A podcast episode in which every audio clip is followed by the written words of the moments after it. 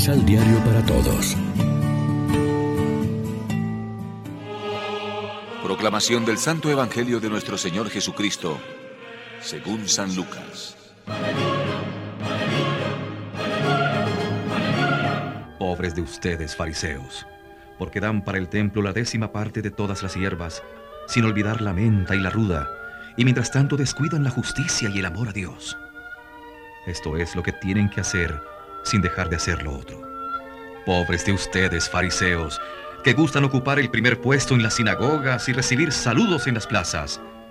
Pobres de ustedes, porque son como esas tumbas que no se notan y sobre las que se camina sin saberlo.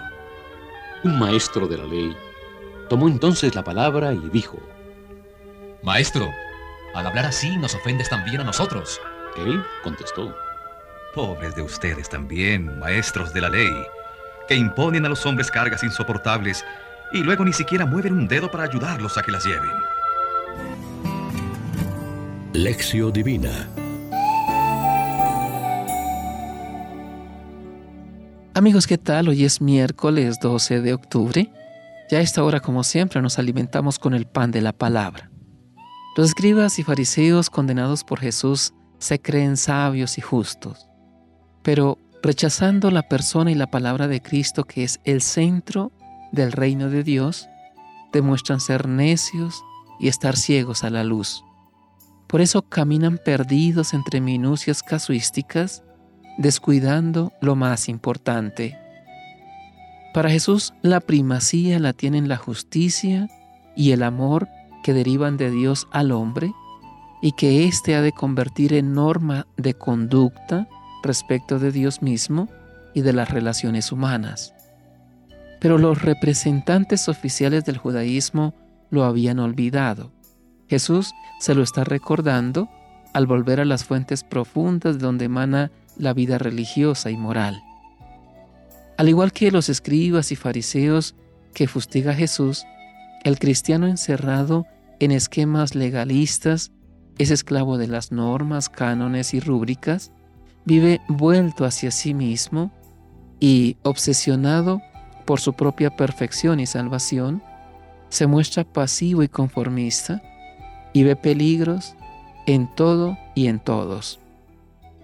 La respuesta moral del discípulo de Cristo no parte ni se fundamenta en la obligación de una ley impersonal y fría como un imperativo moral kantiano, sino del amor que Dios nos ha manifestado en su Hijo, es decir, arranca del indicativo cristiano. Antes de pedir nada, Dios comienza ofreciendo su amor, su salvación y su espíritu de filiación al hombre pecador, pobre y limitado. De allí debe nacer la respuesta de este Dios en la libertad que, frente a la tiranía de la ley, nos ganó Cristo, y en la fidelidad y confianza de quienes pueden llamar Padre a Dios gracias al Espíritu que mora en ellos y cuyas obras siguen. Reflexionemos. En nuestra vida cristiana, la primacía la tienen la justicia y el amor que derivan del amor de Dios por la humanidad.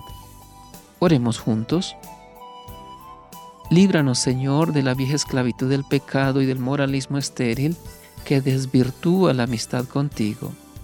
Para eso, haz que nuestra respuesta moral se funde no en una ley exterior e impersonal, sino en tu amor, en este cariño abrumador, en esta ternura sin límites que nos manifestaste en tu Hijo Jesucristo. Amén. María, Reina de los Apóstoles, ruega por nosotros.